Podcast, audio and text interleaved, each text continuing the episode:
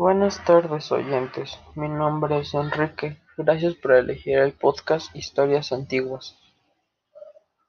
En esta ocasión hablaremos sobre comida en Nueva España.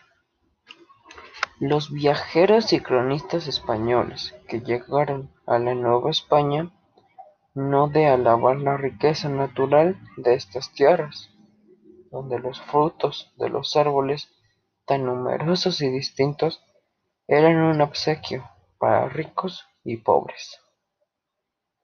Calculo como producto medio entre 22 y 25 gramos por uno en distintas haciendas, siendo las más generosas las de Cholula, Puebla, en Atlixco y Celaya parte importante del Bajío y además en los obispados de Michoacán y Guadalajara, donde su producto correspondió a 22 a 30 por uno.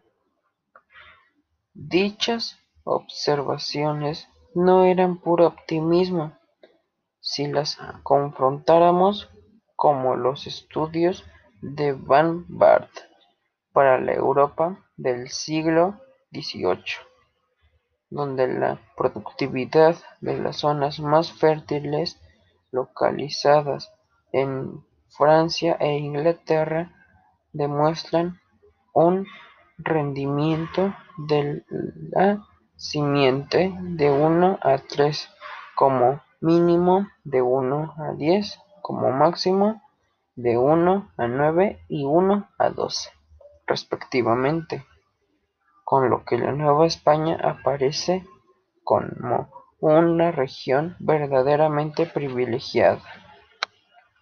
Por su parte, el maíz, mucho más productivo que el trigo, se adaptaba a cualquier tipo de suelo y a las diferencias de humedad, pudiendo cultivarse en todas las tierras del virreinato. Padecía con las heladas, pero se recuperaba fácilmente y también de las grandes sequías. En los meses de lluvia podía capacitar suficiente agua para reponerse, según Humboldt. La anchura de sus hojas era la que contribuía mucho a la nutrición y fuerza vegetal de la gramiana. Eso sería todo por el día de hoy. Gracias por su atención y nos estaremos viendo en próximos capítulos. Bye.